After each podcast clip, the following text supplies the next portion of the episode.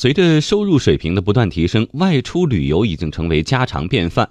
近日发布的《休闲绿皮书（二零一八至二零一九年中国休闲发展报告）》显示，去年国内旅游收入五点一三万亿元，比上年同期增长百分之十二点三。居民国内旅游人均消费支出为九百二十六点一六元，同比增长百分之一点四四。休闲旅游给经济发展注入了新活力。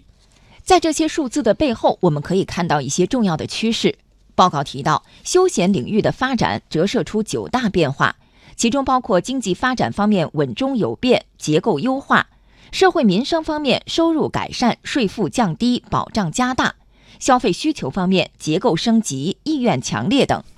中国人民大学经济学院教授刘锐说：“发展休闲产业取决于两个重要条件。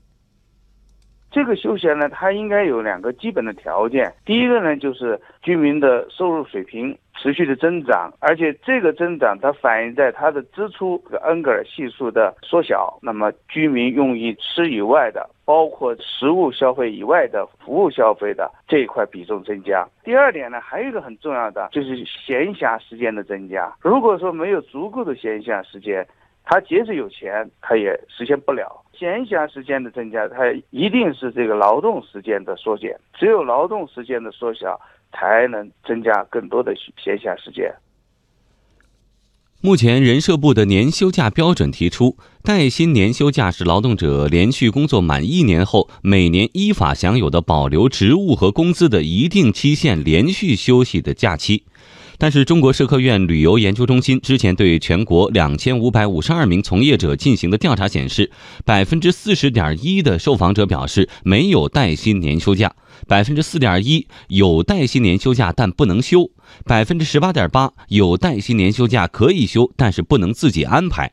而有带薪年休假可以休且可自主安排的仅占百分之三十一点三。刘锐说：“要想发展休闲产业，不仅需要有法规的支撑，更重要的是在微观层面上，劳动者、企业和相关机构能够达成共识。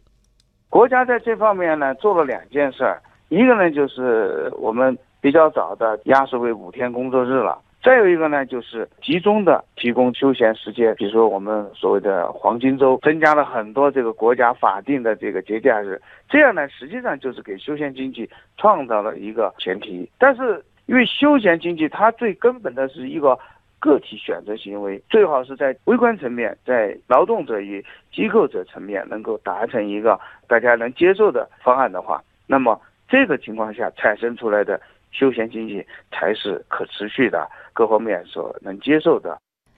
这份报告还建议成立跨部门工作委员会，将休假制度与税收、财政、劳动保障、民生等结合在一起，予以综合调控；将职工带薪年休假执行情况纳入各地各部门年度目标责任考核，纳入文明单位评选等。